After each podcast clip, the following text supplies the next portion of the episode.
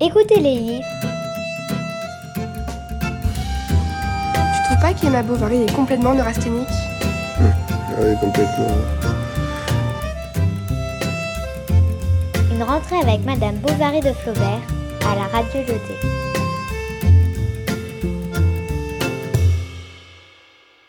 Pour cette première émission consacrée au roman Madame Bovary, laissons la part belle au brouillon. Et tout d'abord le brouillon de la première page du livre, le fameux. Nous étions à l'étude quand le proviseur entra. Monsieur Flaubert, c'est à vous. Une heure et demie venait de passer. Stop. Je trouve que le temps dans cette situation est absolument inutile. Relis-moi ça avec plus d'informations, comme euh, nous étions à l'étude.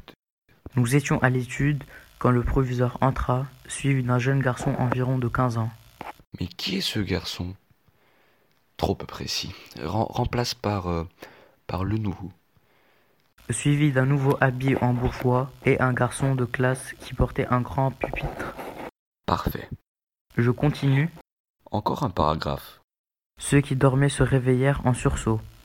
Il y eut un branle-pas, subi de dictionnaires ouverts, de cahiers feuilletés, de pages tournées, de plumes qui grincèrent sur le papier, et tout le monde se leva comme surpris dans son travail.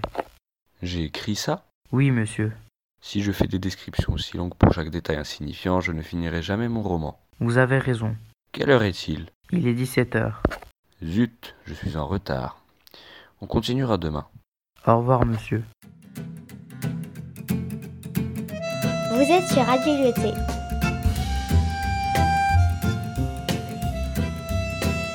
Et c'était l'émission Écoutez les livres, une rentrée avec Madame Bovary de Flaubert.